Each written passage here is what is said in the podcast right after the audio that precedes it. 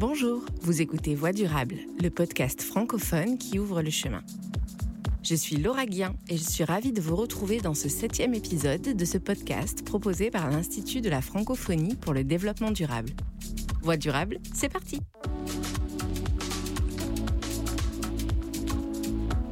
Très chères auditrices, très chers auditeurs, depuis plusieurs décennies, pour beaucoup d'entre nous, consommer, ça ressemble surtout à ça.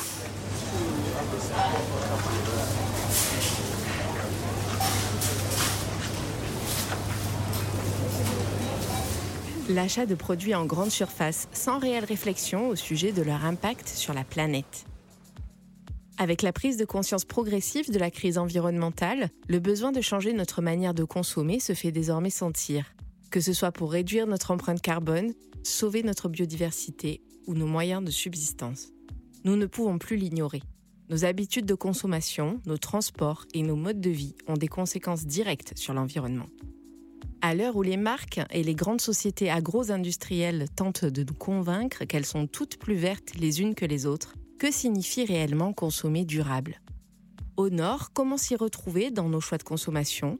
Quels comportements associés à ces choix? Au sud, comment agir dans un contexte où l'impératif n'est pas toujours la durabilité et où les produits de première nécessité sont bien souvent importés? Partout sur la planète, quelles actions peuvent nous permettre de consommer durable et de lutter contre la crise environnementale qui nous concerne tous? Pour parler consommation durable, nous irons en Côte d'Ivoire et au Mali. Mais tout de suite, j'ai le plaisir d'avoir avec moi la chercheuse québécoise Catherine Houssard pour nous éclairer sur les choix à faire afin de rendre notre consommation de tous les jours plus durable. Catherine Houssard, bonjour. Bonjour Laura. Catherine Houssard, vous êtes coordinatrice scientifique au Centre international de référence sur le cycle de vie des produits, procédés et services, basé à Polytechnique Montréal et à l'UCAM, l'Université du Québec à Montréal. Alors, qu'est-ce que le cycle de vie des produits et des services et qu'est-ce que cela a à voir avec la consommation durable? L'analyse du cycle de vie, ben, c'est une méthode d'évaluation d'impact environnemental qui est scientifiquement reconnue en fait et promue par l'ONU. Elle permet de, quantifier les impacts environnementaux d'un produit ou d'un service en tenant compte en fait de toutes les étapes de la vie euh, de ce produit ou de ce service. C'est-à-dire en fait qu'on va inventorier toutes les ressources qui ont été utilisées et toutes les émissions qui ont eu lieu pendant la production, le transport, l'utilisation du produit, la gestion des déchets que, ce produit aura généré. Et on va évaluer à partir donc, de ces, ces ressources, ces quantités de ressources et d'émissions, les impacts que cela va avoir sur la santé des hommes et sur euh, la santé des écosystèmes. En quoi exactement la prise en compte de ce cycle de vie est importante pour estimer si notre consommation est durable ou pas? Souvent, on prend nos décisions euh, basées sur les intuitions. Donc, l'analyse de cycle de vie, en fait, c'est un outil d'aide à la décision qui va nous permettre de faire des choix plus éclairés pour agir où ça compte vraiment. C'est-à-dire qu'on va éviter de déplacer des impacts d'une étape de cycle de vie à l'autre ou alors de mettre nos efforts sur des éléments qui font peu de différence. Donc concrètement, puisqu'on parle de ces différences, comment travaillez-vous pour calculer l'empreinte carbone d'un produit ou d'un service? Je vais prendre l'exemple d'une voiture électrique. Pour évaluer l'empreinte environnementale de cette voiture électrique, on va devoir tenir compte en fait de tout ce dont on a eu besoin pour remplir cette fonction de se déplacer sur 150 000 km. Donc c'est ce qu'on appelle en fait réaliser l'inventaire du cycle de vie. Et c'est tout ça qu'on va prendre en compte. Donc j'imagine que ça demande énormément de travail, d'analyse de données. Comment procédez-vous? Comment on travaille? Ben, En fait, on travaille petit bout par petit bout. C'est-à-dire qu'on monte en fait des bases de données à partir de cas d'études et on essaye d'avoir des données de plus en plus régionalisées, complètes et précises. Et on partage ces données entre scientifiques à l'international, donc c'est des grosses bases de données internationales qui nous permettent en fait d'être de plus en plus rigoureux et de plus en plus précis dans nos analyses, mais c'est un travail de longue haleine en continu qui se fait depuis une vingtaine d'années déjà. Catherine Houssard, aujourd'hui, on peut le dire sans exagérer, je pense, il y a une volonté d'une partie de la population de réduire son empreinte écologique, de consommer de façon plus durable. Mais les repères manquent et on est souvent face à des choix euh, complexes qui peuvent désarmer. On a tous eu au nord ce moment de flottement dans les rayons de nos épiceries, nos supermarchés, au moment de choisir ou pas un produit. À quoi peut-on se fier et sur quoi peut-on s'appuyer pour orienter nos choix de consommation? Effectivement, c'est un vrai problème pour les consommateurs de s'y retrouver parce qu'aujourd'hui, il n'y a pas beaucoup d'outils. malheureusement. En fait, ils sont en construction, ces outils, et justement, nous, on travaille là-dessus. et aujourd'hui, qu'est-ce que fait un consommateur pour réduire son empreinte environnementale? Ben, en général, il va se baser sur ce qu'il voit, donc sur des images fortes qu'on lui a présentées, comme la quantité de déchets qu'il produit, une tortue avec une paille dans le nez, un continent de plastique dans l'océan. Et donc, il va se laisser guider par ces images, puis des allégations environnementales des entreprises, les décisions politiques, euh, des tendances euh, populaires qui sont malheureusement parfois basées sur des perceptions qui sont trompeuses plutôt que sur des analyses scientifiques rigoureuses. Et donc aujourd'hui, en fait, l'action des consommateurs, en tout cas, elle est essentiellement tournée vers la réduction euh, des déchets, donc le recyclage, l'utilisation euh, de sacs d'épicerie réutilisables, euh, des emballages biodégradables. Pour un consommateur, c'est beaucoup plus évident de, de réduire la taille de sa poubelle parce que c'est quelque chose de concret que de penser aux émissions de gaz à effet de serre qu'il produit avec son véhicule quand il va à l'épicerie, par exemple. Et pourtant, en fait, nous, on sait en analyse de cycle de vie que devenir zéro déchet, d'une part, c'est quelque chose de très contraignant quand même dans la vie. Et malheureusement, finalement, en fait, euh, les emballages, ça n'a pas un poids très, très, très important dans l'empreinte environnementale de notre consommation. Donc, c'est pas vraiment une mesure très efficace. Ça ne veut pas dire qu'il faut pas réduire nos déchets, bien entendu. Hein. C'est juste que c'est peut-être pas la priorité. L'autre problème que le consommateur il a, c'est faute de meilleure information, il se base sur des généralités. Et euh, en fait, euh, si je reprends l'exemple de la voiture électrique, la voiture électrique, bon, elle permet de réduire euh, les émissions de gaz à effet de serre au cours de son utilisation. Mais si l'électricité, elle est produite à base de charbon, par exemple, en fait, on fait juste déplacer les impacts de la voiture, du pot d'échappement de la voiture à la centrale thermique, en fait, à la cheminée de la centrale thermique. Donc, ce qui est bon euh, dans une situation n'est pas forcément dans l'autre. Ça va vraiment dépendre du contexte spécifique. Donc, ce qui est compliqué, c'est sur quoi s'appuyer? Ben, ça prend des, outils qui nous permettent euh, de contextualiser, en fait, notre consommation selon notre profil euh, individuel. Et aujourd'hui, bah, ces outils, ils sont, ils sont en construction. Alors justement, là où cela devient un peu plus complexe et aussi très intéressant, c'est qu'il y a le manque de repères, mais aussi les bonnes pratiques qui peuvent changer en fonction des usages que l'on a des produits. Quel lien voyez-vous entre ces usages et les produits que nous consommons? Comment cela influe-t-il sur la durabilité de nos modes de consommation? Ça, c'est vraiment une excellente question et c'est un peu le cœur de notre travail. En fait, c'est pas parce que un produit est réutilisable qui va être nécessairement plus durable qu'un produit jetable, par exemple. Souvent, un produit réutilisable, il va nécessiter plus de matières premières et plus d'énergie qu'un produit jetable. Pourquoi? Parce que justement, on veut qu'il soit robuste pour pouvoir être réutilisé. Et euh, dans le cas de produits réutilisables, un élément qui va être extrêmement important, c'est le nombre de fois où va réellement être réutilisé. Il faut prendre l'exemple de la bouteille d'eau. normalement, une gourde, ça a moins d'impact qu'une bouteille d'eau en plastique, même s'il y a nécessité plus de matériaux et d'énergie pour être produite, parce que normalement, on va la réutiliser souvent et longtemps. Mais ça dépend. En fait, si euh, on a tous euh, trois, quatre gourdes qu'on accumule dans des placards sans les utiliser régulièrement, cette conclusion, elle pourrait s'inverser. Oui, alors là, on pense tous à nos fameux sacs de courses réutilisables en tissu et en plastique qui ont euh, envahi tous nos placards dans la cuisine, qui traînent dans nos voitures. Exactement. Ça, c'est un excellent exemple. Le sac réutilisable pour faire son épicerie versus le sac plastique. Il faut savoir quand même que un sac en coton, donc un coton biologique ou en fait, il faut qu'il soit réutilisé jusqu'à 3000 fois pour avoir moins d'impact qu'un sac plastique. Ça, ça veut dire utiliser le sac au moins une fois par semaine pendant 57 ans. Et moi, j'avoue qu'en tant que consommatrice, très heureuse d'avoir mes petits sacs réutilisables depuis des années, j'ai été baba de, faire ce calcul-là, parce qu'on en a tous plus qu'un, hein, un sac réutilisable. On en a beaucoup. Et en fait, c'est que la culture de coton, ben, ça a un impact quand même assez important sur l'environnement. C'est euh, vraiment, euh, pensez-y bien. Alors, Catherine Houssard, si je comprends bien, la règle d'or, c'est surtout de se diriger vers une certaine frugalité, une consommation réduite. Consommer moins, c'est consommer durable? Alors, tout à fait. Moi, je pense que c'est vraiment la règle d'or pour euh, réduire, en fait, l'impact environnemental de sa consommation. Simplement, c'est de réduire sa consommation. Ça ne veut pas dire de ne pas consommer. Ça veut dire euh,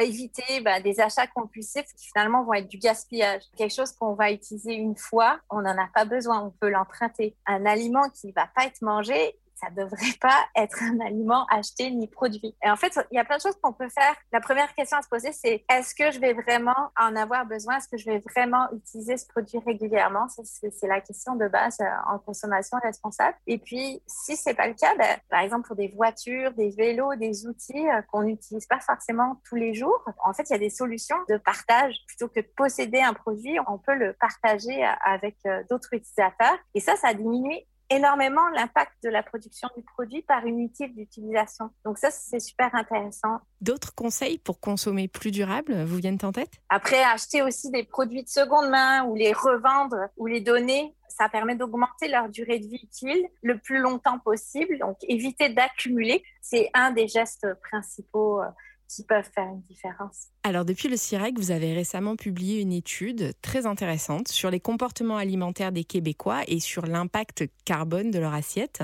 Qu'en est-il ressorti? Oui, alors on n'a pas eu beaucoup de surprises avec cette étude. En fait, bon, déjà, l'alimentation, ça représente 25% de l'empreinte carbone d'un Québécois moyen. C'est le deuxième poste de consommation le plus important euh, en matière d'émissions de gaz à effet de serre après le transport quotidien. Puis sans surprise, en fait, c'est les protéines animales qui pèsent lourd euh, dans le bilan de, notre assiette. Hein. C'est 36% euh, de l'empreinte carbone de notre assiette qui est représentée par les protéines animales. Ce qui a été vraiment intéressant dans ce qu'on a fait ressortir de cette étude, c'est qu'on a permis de mettre en évidence le poids du gaspillage alimentaire dans l'empreinte carbone de notre assiette. Et au Québec, on est peut-être parmi les champions du monde en termes de gaspillage alimentaire. On ne devrait pas s'en vanter, mais c'est 20 en fait de l'impact de notre assiette qui correspond au gaspillage alimentaire. Donc c'est le deuxième poste après les produits carnés. Et ce, en intégrant toutes les étapes du cycle de vie, encore une fois, hein, la production d'aliments, son transport, sa transformation, sa conservation, sa préparation. Est-ce qu'il s'agit là de tendances qui sont uniquement euh, observables au Québec euh, et au Canada ou est-ce qu'on peut euh, les appliquer à tous les pays du Nord? C'est des tendances qui sont vraies dans l'ensemble des pays, avec certaines nuances. Hein. Donc, en fait, dans les protéines animales aussi, il y a des nuances à faire, je pense, c'est important.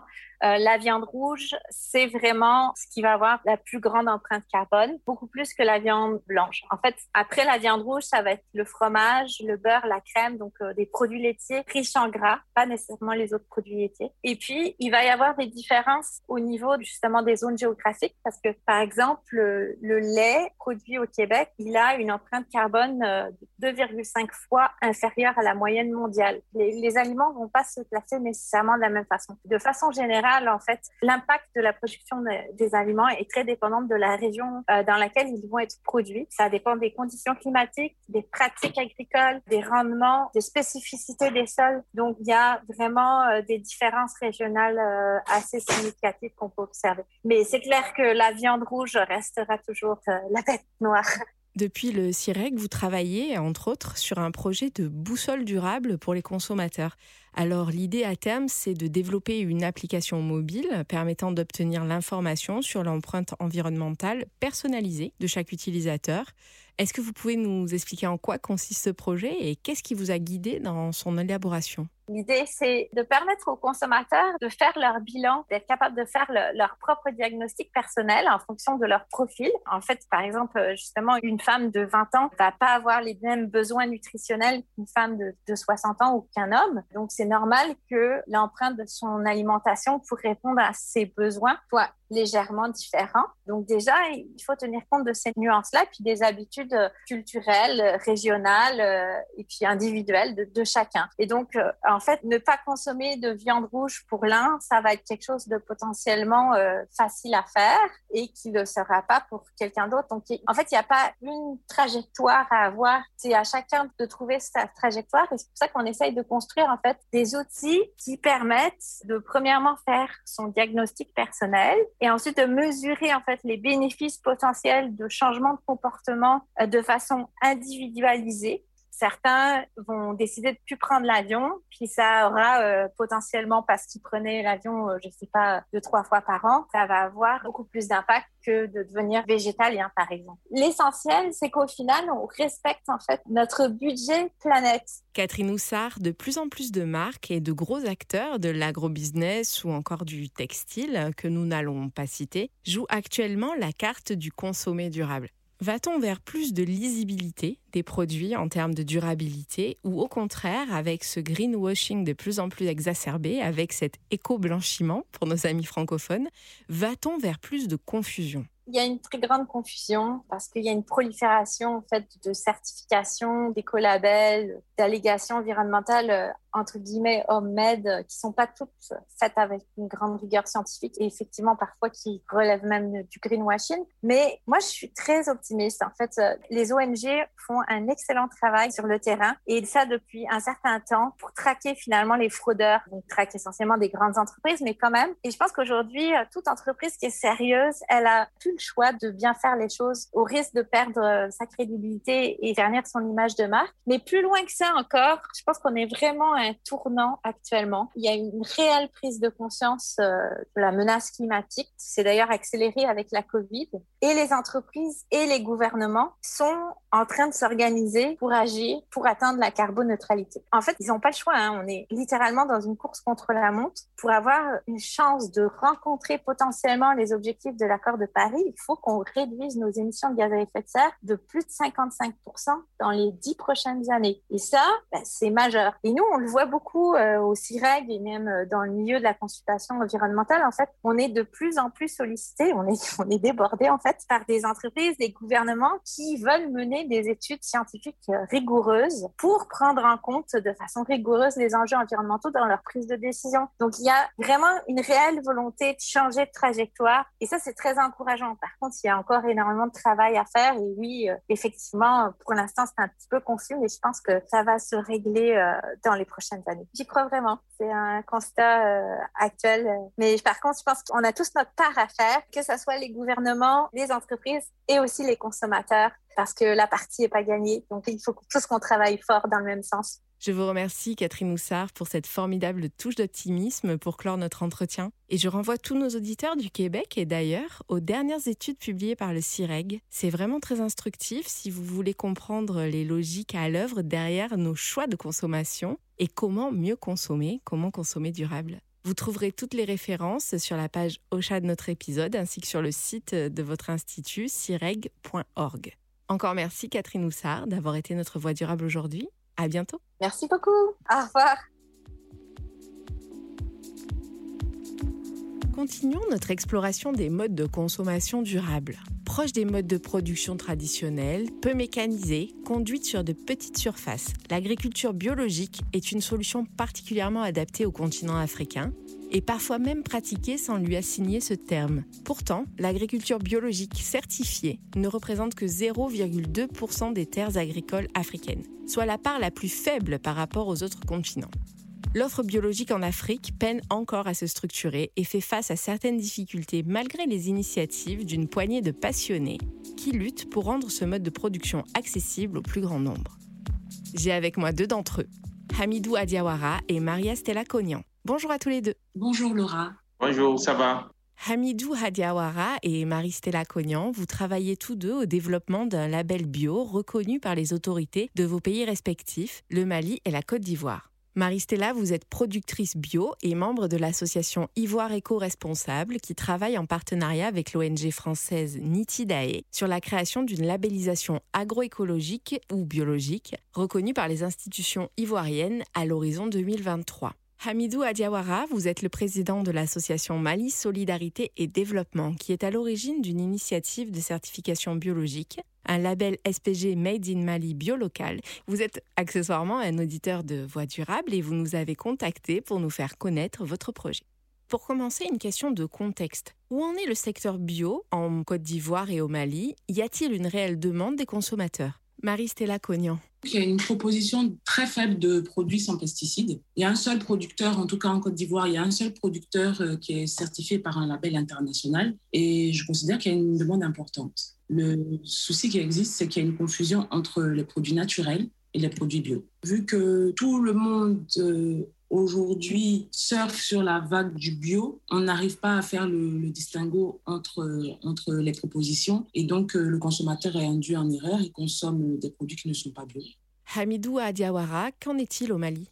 La demande, c'est vraiment en dents d'ici, en quelque sorte. C'est-à-dire que la demande est forte, mais aujourd'hui, les gens ne se retrouvent pas où on doit acheter les produits bio au Mali. Donc, on a une demande forte des produits, mais Malheureusement, le plus souvent, la production ne suit pas. Donc, ce qui fait que nous sommes souvent en déphasage. On a ces problèmes d'équilibre des besoins des consommateurs et aussi des surplus, souvent des produits biologiques qui ne retrouvent pas de débouchés sur le marché. Mais la demande est toujours permanente, raison pour laquelle nous sommes en train de nous organiser pour vraiment harmoniser tout ça. Je me tourne à nouveau vers vous, Marie-Stella Cognan. Je rappelle que 20% des produits consommés en Côte d'Ivoire sont importés. En quoi consommer bio, c'est consommer durable pour vous en Côte d'Ivoire? Est-ce parce qu'en premier lieu, c'est une réponse à la difficulté de consommer local des Ivoiriens? Je dirais qu'il n'y a pas réellement de difficulté actuellement pour consommer local. C'est au niveau des produits transformés que se pose le problème. Maintenant, avec le réchauffement climatique, il y a des saisons qui sont chamboulées. On assiste peu à peu à des pénuries et c'est en cela qu'il est important que nous misions sur le bio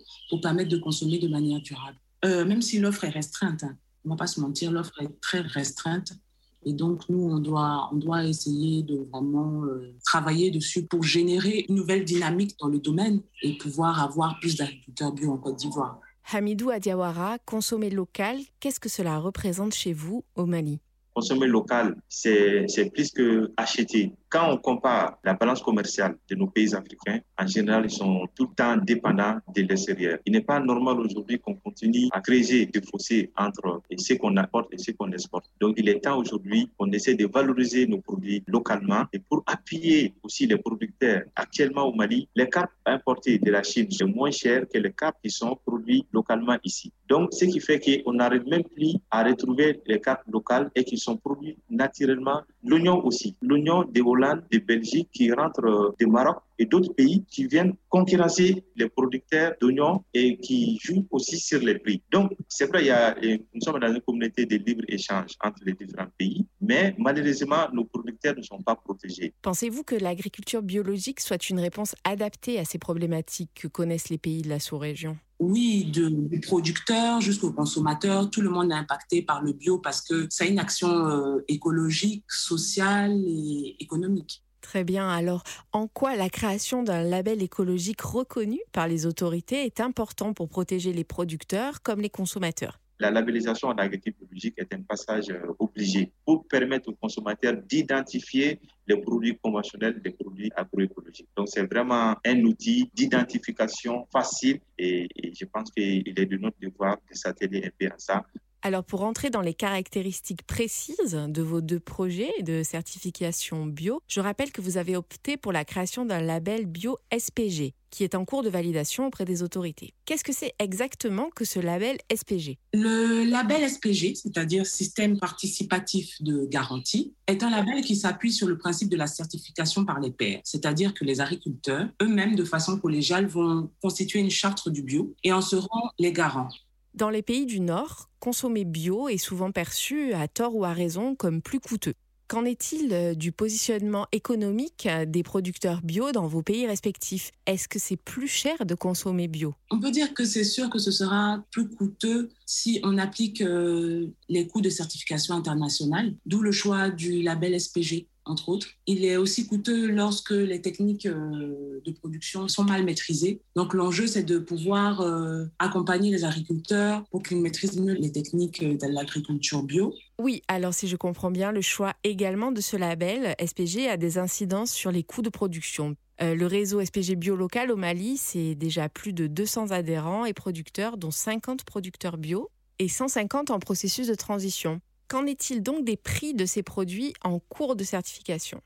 Nous sommes vraiment en pleine réflexion et reconstruction pour que les prix des produits bio soient vraiment accessibles à tout le monde. Parce que nous, ce n'est pas juste pour produire pour un euh, marché de niche, mais vraiment, nous voulons produire pour faciliter l'accès des produits à tous les Maliens qui désirent vraiment une production saine. Donc, c'est ça vraiment notre objectif. On ne veut pas produire pour une niche, mais que tous les Maliens, tous les Maliens puissent avoir à temps voulu des produits bio sainement et certifiés SPG bio local.